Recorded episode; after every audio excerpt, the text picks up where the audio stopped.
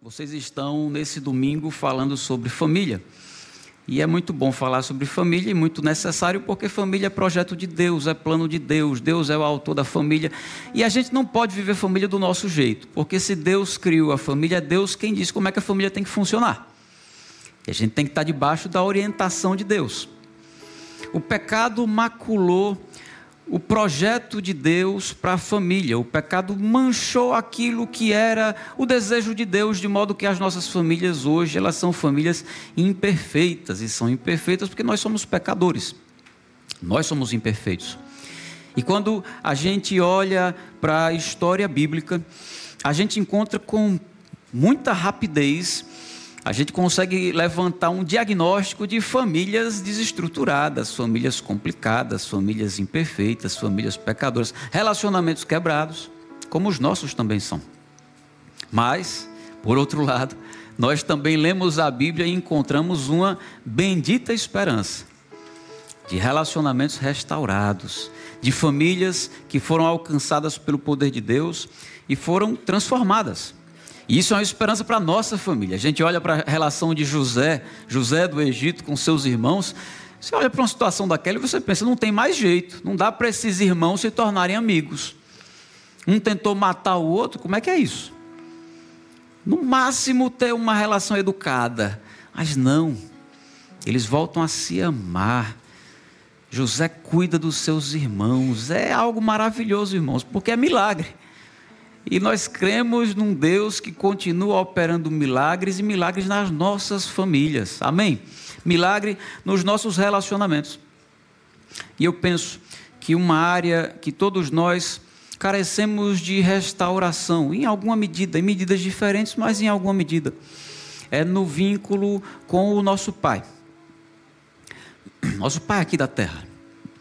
Eu não conheço a história de boa parte de vocês, ou de quase ninguém aqui. Mas eu sei, pela própria experiência humana, que alguns de vocês certamente tiveram uma relação boa com seu pai. Tiveram uma relação onde, apesar dos problemas familiares, o seu pai era um bom pai, era alguém que cuidou de você, você se sentiu protegido, você ama o seu pai, vocês têm uma boa relação. Agora, por outro lado, há histórias que são completamente opostas a essa. E eu diria que a maioria das histórias que eu ouço são justamente o oposto dessa história. É a história de gente que tem um relacionamento muito ruim com seu pai, gente que é ressentida com seu pai. Gente que conviveu com o pai alcoólatra e aquilo trouxe uma opressão tremenda para a família. Gente que cresceu vendo o pai maltratar a mãe, trair a mãe, de alguma forma ser violento e agressivo com a mãe, e a mãe sofria e você cresceu debaixo dessa marca e desse estigma. Pessoas que viram o pai ir embora do dia para a noite abandonar a família. Pessoas que não conseguem dizer uma coisa boa do próprio pai, pessoas que já estão há anos sem falar com o pai. Na nossa comunidade tem o irmão que viu o pai tirar a própria vida. Já pensou, ele era criança, ele viu o pai tirar a própria vida, como isso marcou a história desse rapaz. Gente que sofreu abuso físico ou sexual do próprio pai. Meus irmãos, há histórias terríveis por aí. E às vezes a gente, por não se abrir e se aproximar com as pessoas, a gente cai no engano de acreditar que essas histórias estão distantes de nós. É história de alguém por aí. Mas, meus irmãos, acredite, essa é a história de muitos dos que estão sentados ao nosso lado. É gente no meio da gente. E as pessoas não saem dizendo por aí, porque isso não é uma boa história para contar. As pessoas se constrangem, as pessoas se emocionam, essa é uma memória que dói. E muitas vezes nós não ficamos sabendo daquilo que acontece na vida de tantas pessoas. Há um autor que diz assim: Uma das coisas com as quais lidamos na nossa cultura é a crise da ausência paterna. Tentamos compensá-la com 10 mil instrutores, mas será necessário muito mais do que isso. Eu concordo com isso, eu não sei se você concorda. A gente vive num tempo de muita crise de ausência paterna. E talvez você carregue com você essa marca de um pai ausente, de um pai fraco, de um pai omisso, de um pai indiferente. Talvez você cresceu achando que o seu pai não te amava. Talvez você carregue essa dúvida até hoje. Você diz que ele te ama, mas você é meio claudicante, você não fala com tanta convicção. Talvez você tenha crescido acreditando que você era o filho preterido do pai, não preferido, mas o menos amado dentre os filhos. Ou talvez você cresceu diante de um pai muito indiferente. As suas dores, a sua tristeza, a sua alegria. Talvez você passou a vida inteira se esforçando muito para provar para o seu pai que você era alguma coisa e se frustrou tremendamente porque acreditava que sempre estava abaixo das expectativas do seu pai. E aí veja, por mais bem intencionado que você seja como pai, e por mais esforçado que você seja como pai, todos nós deixamos marcas negativas nos nossos filhos. Deixamos marcas, algumas positivas e outras negativas. Isso não é uma acusação. Isso é uma constatação. É a constatação do óbvio. Meu filho tem cinco meses e eu já me pergunto se eu já não deixei marcas negativas nele. E a gente não precisa sair daqui tremendamente culpado, porque, como filhos, nós também deixamos marcas negativas nos nossos pais. Ou não? Você nunca respondeu, você nunca peitou o seu pai ou a sua mãe. Você nunca respondeu de uma maneira atravessada. Você nunca os magoou. Você foi o filho perfeito. Isso não é verdade. De modo que nós também não somos os pais perfeitos. Nós deixamos marcas negativas. O nosso esforço é para que essa relação seja saudável, o mais saudável possível. O nosso esforço é para que sejamos mais santos e deixemos mais marcas positivas do que marcas negativas. E eu quero falar hoje sobre essa relação paterna. Eu quero falar sobre quando o pai falha. Esse é o tema da mensagem. E nós vamos falar sobre alguns passos que nós podemos dar relacionados à restauração com o nosso pai ou com a figura do nosso pai. E na Bíblia nós temos algumas histórias que vão tratar dessa relação entre pai e filho. Muitas histórias que poderiam ser usadas para ilustrar essa mensagem. Mas eu quero focar com vocês hoje na, no relacionamento entre o rei Davi e um dos seus filhos, chamado Absalão. Eu não vou ler essa história com vocês, porque essa história é longa, vai de 2 Samuel 13 até 2 Samuel 18, são seis capítulos. Não tem como a gente ler isso tudo. Eu vou focar em algumas passagens específicas, mas eu quero contar essa história para vocês. E essa história, ela tem relação inicial com três figuras: Aminon, Tamar e Absalão. Os três eram filhos de Davi. E Aminon um dos filhos de Davi. Em certo momento da sua história, ele se apaixonou por Tamar, que era sua meia-irmã. E ele foi consumido por desejo por sua própria irmã. E ele bolou um plano. Ele chamou Davi, seu pai, e disse para Davi que estava doente queria. Pediu para Davi, o próprio Davi, mandar Tamar, sua irmã, lhe servir comida. E Davi, talvez numa mistura de ingenuidade ou qualquer outra coisa, ou desatenção, não percebeu a malícia por trás daquilo. E o próprio Davi mandou Tamar servir comida para o seu irmão Aminon. E quando Tamar foi lhe servir comida, Aminon agarrou aquela moça e a estuprou. A história já começa tensa. E piora muito, vocês vão ver. A situação é problemática. Nós temos um pecado e um pecado bárbaro, um pecado grave. Além de ser estupro, é algo que ele fez contra a sua própria irmã. A história conta que depois de ter violentado, ele se sentiu mal e humilhou aquela moça e a expulsou. Aí quando a gente vai para a narrativa bíblica, a gente vai ver que Davi ficou furioso com a situação. Mas ele não fez nada.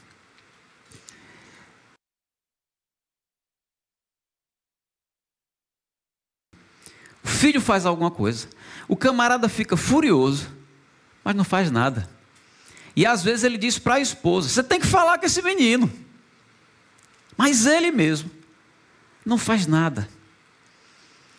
E ficar furioso não resolve o problema. Davi ficou furioso, mas essa foi a única atitude dele. Nós não vemos o exercício da disciplina ou de alguma penalidade sendo aplicada sobre aquele garoto. Isso tinha que acontecer. Depois desse evento, Tamar foi morar com seu irmão, Absalão. Irmão da mesma mãe. E aí nós já temos um problema. E qual é o problema? O problema é que Absalão não era o pai. Tamar não tinha que morar com Absalão. Tamar tinha que morar com Davi. Quem tinha que proteger Tamar era Davi. Quem tinha que dar segurança a Tamar era Davi. Mas Davi falhou. E aí Tamar foi morar com Absalão, que certamente era o irmão mais velho. E quantas vezes isso não acontece nas nossas famílias também? O pai se omite e quem cuida da família é o irmão mais velho. Isso é muito comum, vocês concordam? O irmão mais velho vira uma espécie de referência paterna. Os outros irmãos olham para aquele como se fosse o próprio pai. Quando o pai não faz aquilo que deveria ter feito. E aí, como Davi não fez nada, dois anos se passaram desde o dia daquela, daquela violência.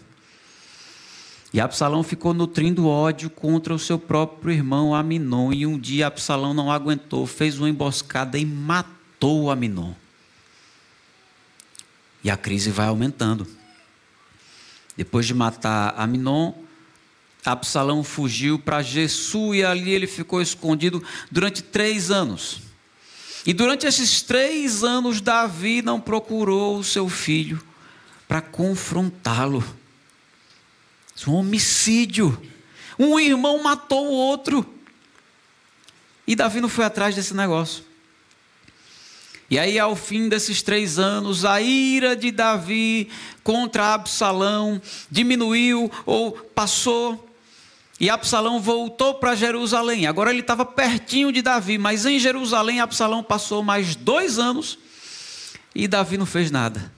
Davi nem falou com Absalão, e a gente sabe disso, porque depois de dois anos Absalão mandou uma mensagem o mensageiro foi até Davi dizendo assim: Absalão, seu filho, mandou dizer que você pode matá-lo, mas pelo menos receba-o.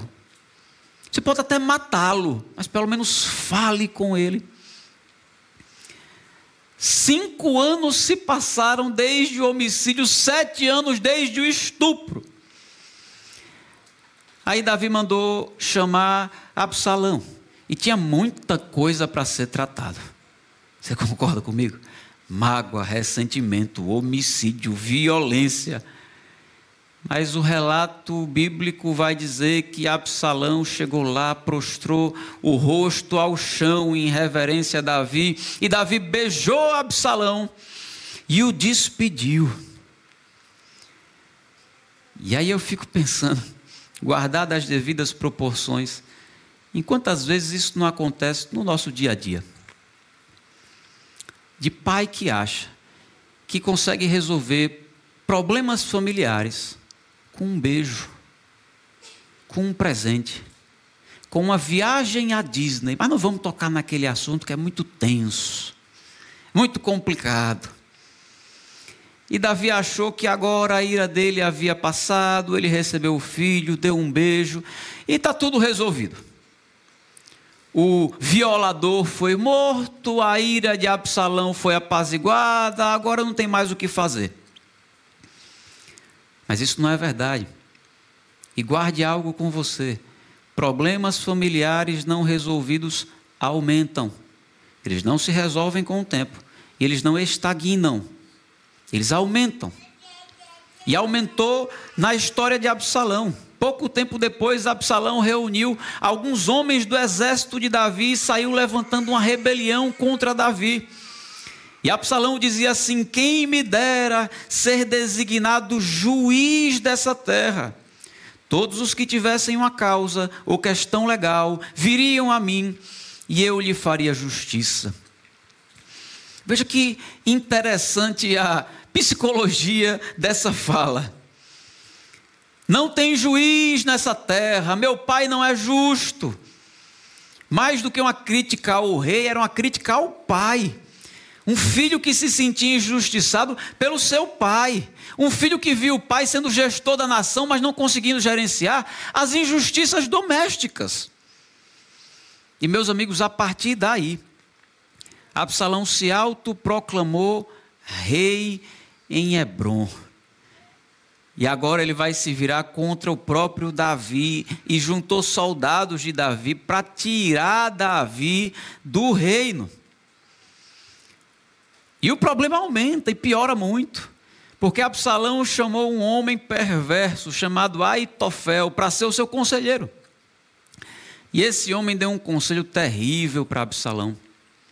Ele deu um conselho para Absalão afrontar Davi. Ele disse: Sabe o que, é que você deve fazer? Chame as mulheres do seu pai e deite com essas mulheres. E eles armaram uma tenda no terraço do palácio.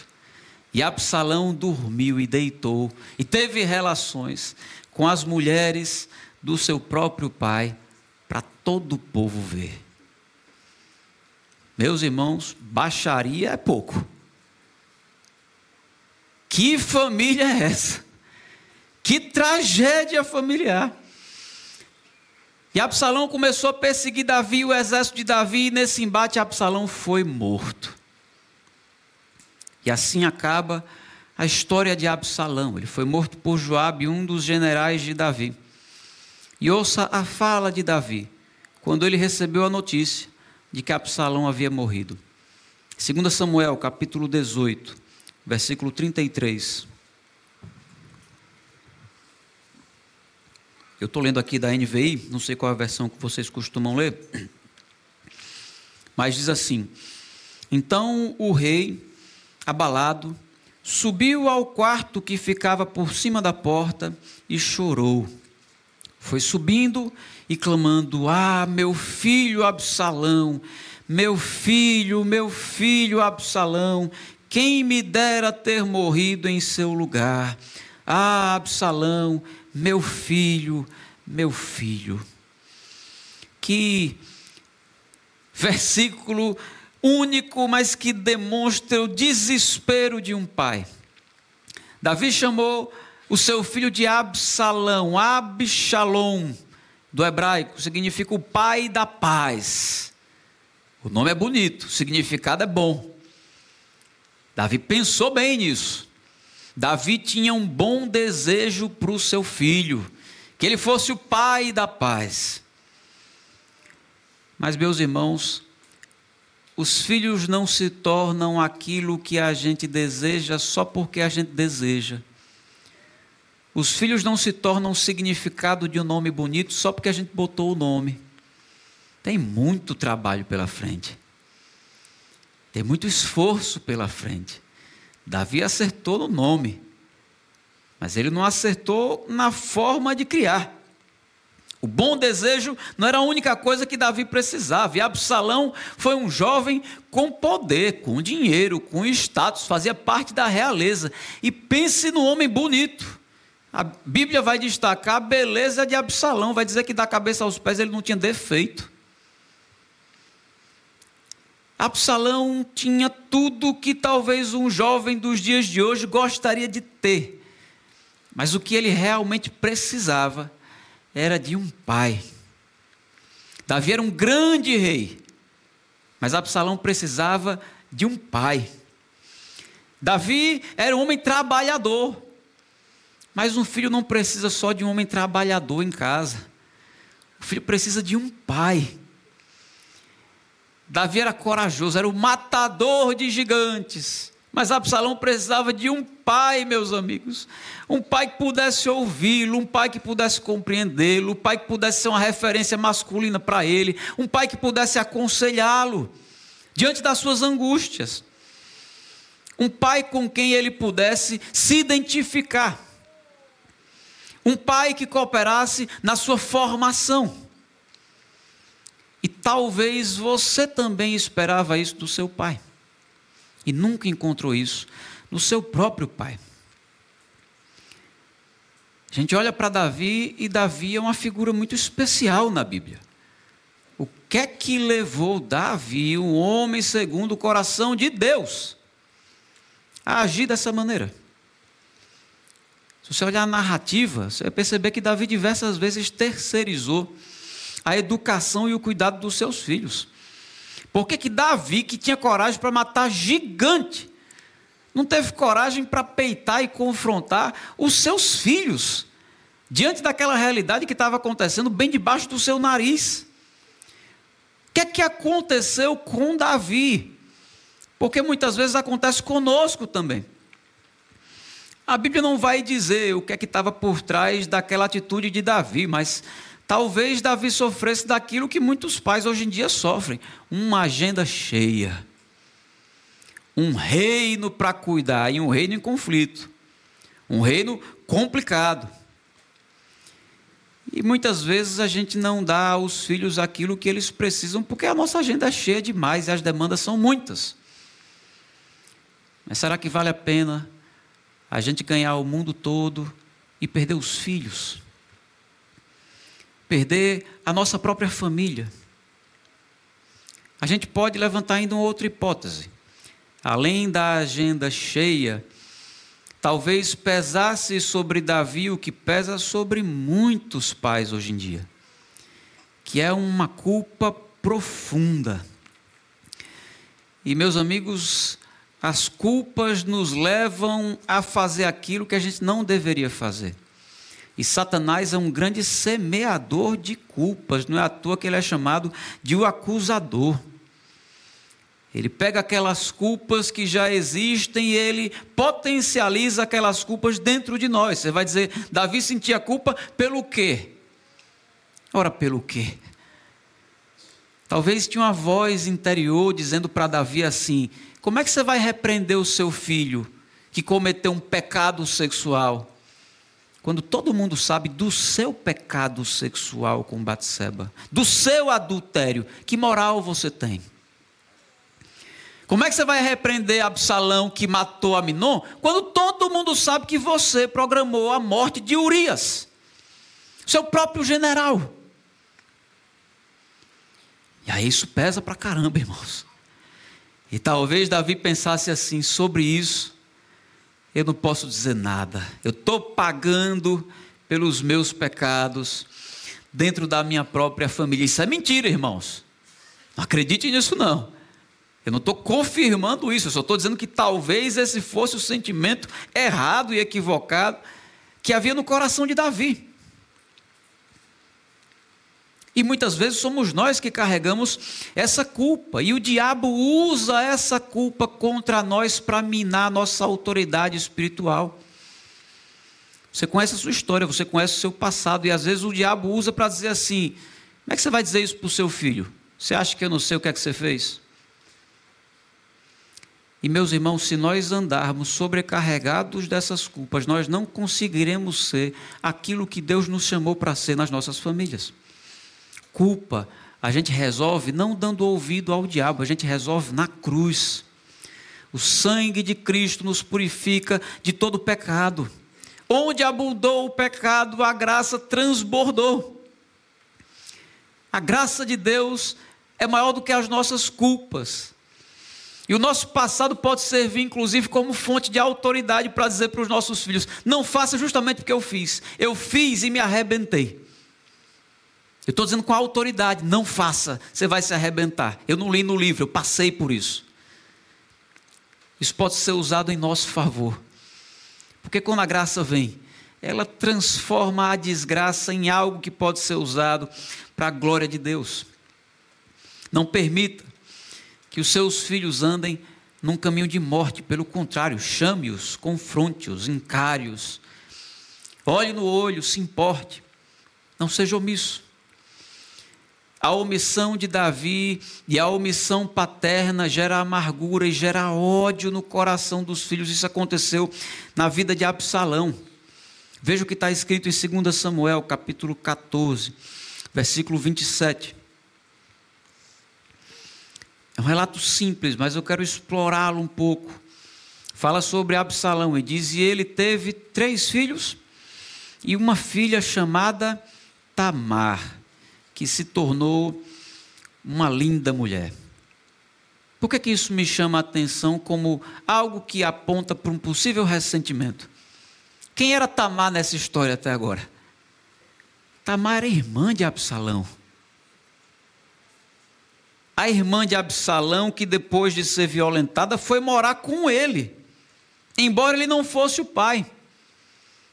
Aí Absalão teve uma filha e chamou justamente de Tamar. Era como de maneira consciente ou inconsciente ele estivesse dando um recado para Davi. Agora eu tenho uma Tamar. Eu quero ver quem mexe com ela.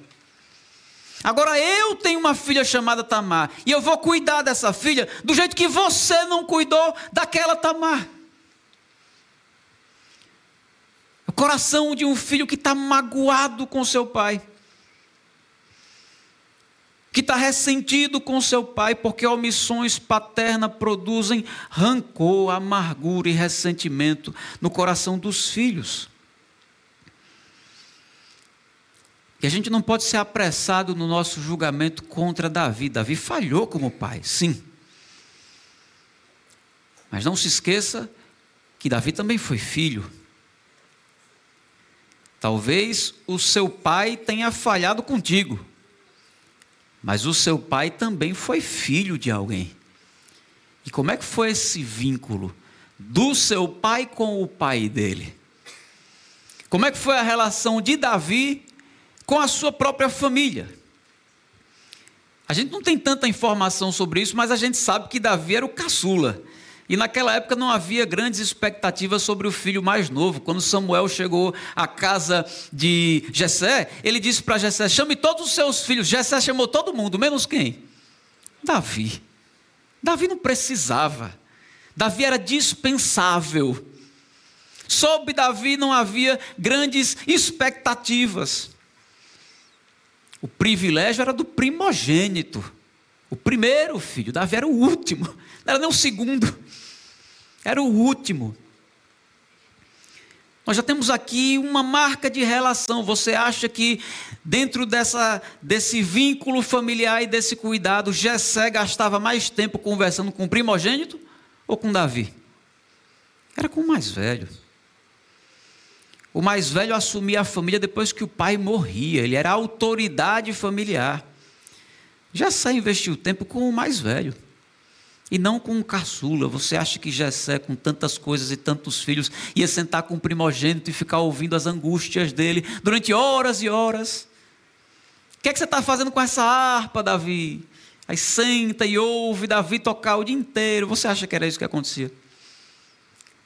Certamente essa relação era uma relação distante. Mas a relação de Davi com os irmãos também nos mostra que havia ali uma enfermidade familiar. Nós temos um único relato que fala do relacionamento entre Davi e os seus irmãos, e esse relato não é bom. Os irmãos estavam ali diante de Golias, naquele contexto de guerra, e Davi foi levar comida para os irmãos, foi servir os irmãos, foi levar a marmita. Aí veja a reação dos seus irmãos. 1 Samuel 17, versículo 28 e 29.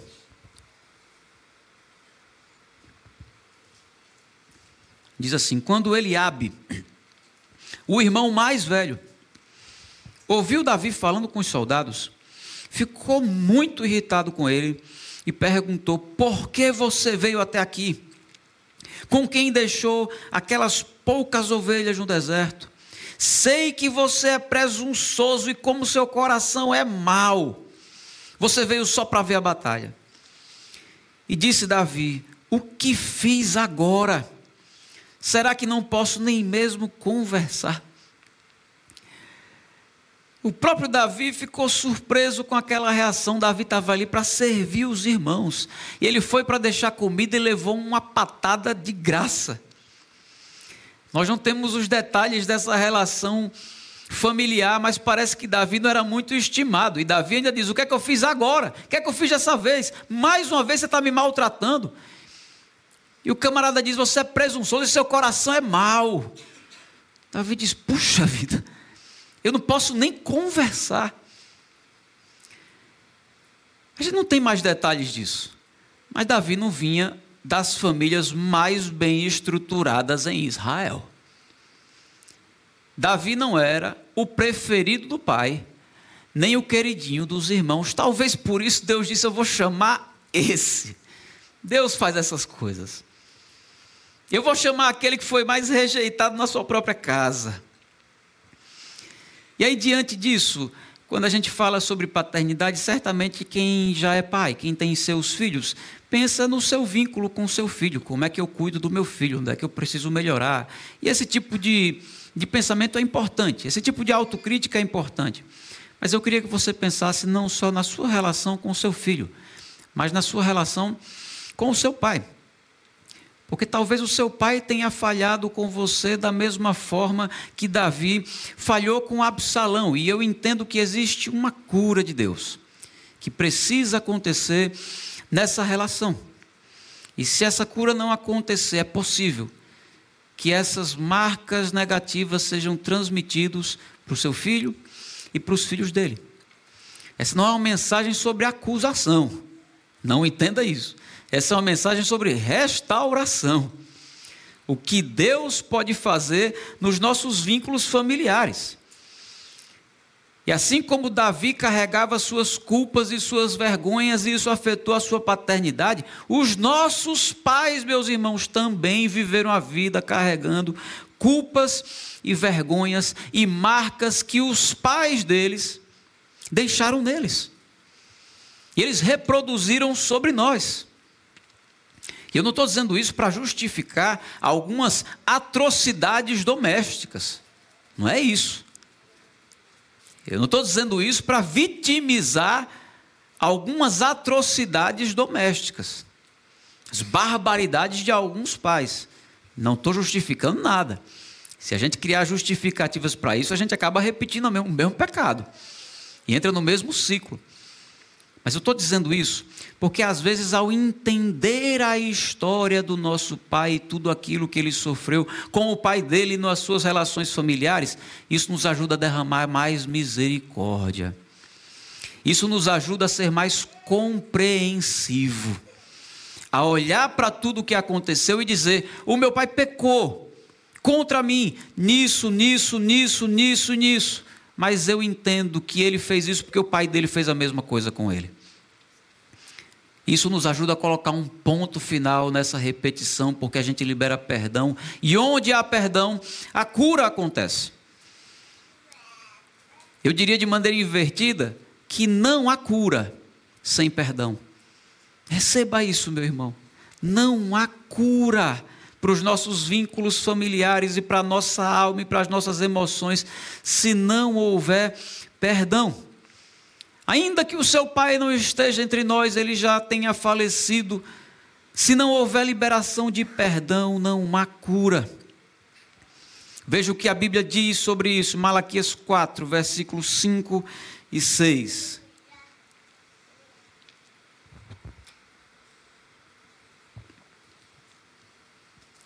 Profeta diz assim: Vejam, eu enviarei a vocês o profeta Elias antes do grande e terrível dia do Senhor. Ele fará com que os corações dos pais se voltem para seus filhos e o coração dos filhos para seus pais. Do contrário, eu virei e castigarei a terra com maldição. O livro de Malaquias, ele termina dessa forma. Esse é o último versículo do livro de Malaquias. E o profeta Elias que viria veio em João Batista, no sentido de que João Batista veio para cumprir a mesma vocação. Veio para cumprir o mesmo ministério que Elias. Elias convocou o povo ao arrependimento e João Batista fez a mesma coisa, convocou o povo ao arrependimento. E o texto que nós lemos diz que antes que venha o juízo final, esse profeta seria enviado. E através da mensagem desse profeta, os corações dos pais se converteriam aos seus filhos e dos filhos aos seus pais. E aí eu lhe pergunto: qual era a mensagem de João Batista? Se arrependam, porque o reino de Deus chegou. Meus irmãos, é a mensagem do Evangelho, é a chegada do reino de Deus que implicaria em profundas transformações nas nossas famílias. Isso significa que a mensagem do Evangelho começa transformando as nossas famílias, começaria trazendo arrependimento sobre as nossas imperfeições familiares. Mensagem do Evangelho começaria fazendo que o coração dos filhos e dos pais fossem transformados, o comportamento entre filhos e pais seria mudado. A nossa forma de ser família e de nos relacionar seria transformada e afetada pela mensagem do Evangelho. E você sabe que não existem igrejas fortes sem famílias fortes. Não há igreja saudável sem famílias saudáveis. E não dá para ser saudável sem santificação, sem restauração. É a santificação que nos leva à restauração. E aí eu penso o seguinte: a santificação, ela é um ato e é um processo. A santificação começa na nossa vida, mas ela continua. E é possível que você diga para mim, Davi, nesse processo de santificação, nesse crescimento de santificação, eu ainda não consigo perdoar o meu pai. Eu sei que eu tenho que perdoar, mas eu não consigo. E eu não quero que você saia daqui achando que eu estou num discurso meio robótico, que você vai girar uma chave, a chave do perdão, e dizer: está perdoado, agora pronto, está consumado essa, essa área na minha vida. Não, irmão, talvez de fato você ainda não tenha chegado lá a ponto de dizer eu consigo perdoar isso.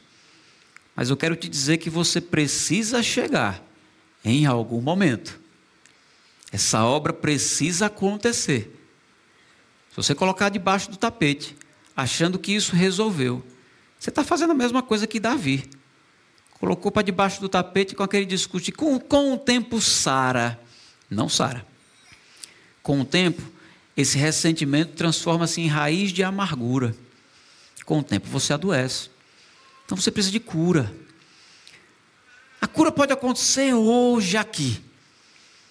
Pode acontecer amanhã também. Pode acontecer no ano que vem. Mas ela precisa acontecer.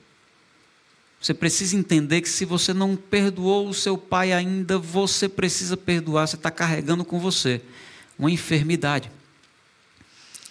Eu quero fazer o apelo para que isso possa acontecer hoje há um autor que diz assim: pais podem dar a seus filhos algo que seus próprios pais não lhes deram, porque o nosso Deus quebra os ciclos do pecado. Eu creio nisso piamente, meus irmãos.